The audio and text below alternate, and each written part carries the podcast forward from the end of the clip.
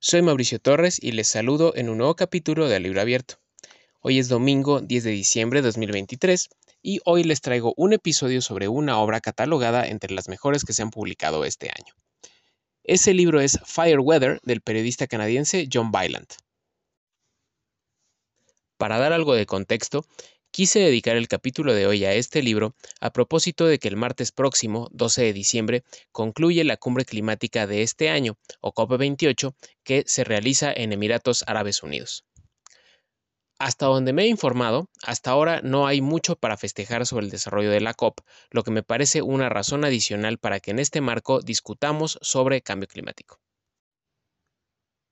Y ahora sí, hablemos del libro. Fireweather, A True Story from a Hotter World, o Clima de Fuego, una historia real de un mundo más caliente, del periodista canadiense John Byland, trata acerca de los incendios forestales que en 2016 quemaron Fort McMurray y desplazaron a más de 80.000 canadienses.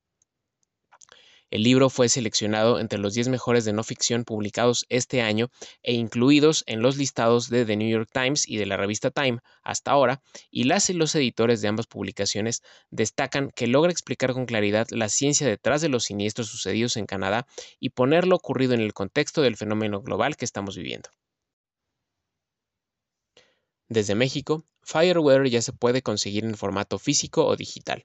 En digital el precio ronda los 150 pesos y en físico sí está más caro, arriba de 600. Si les interesan estos temas, aquí tienen una opción para autorregalarse en este fin de año o para regalárselo a quien sepan que sigue el cambio climático.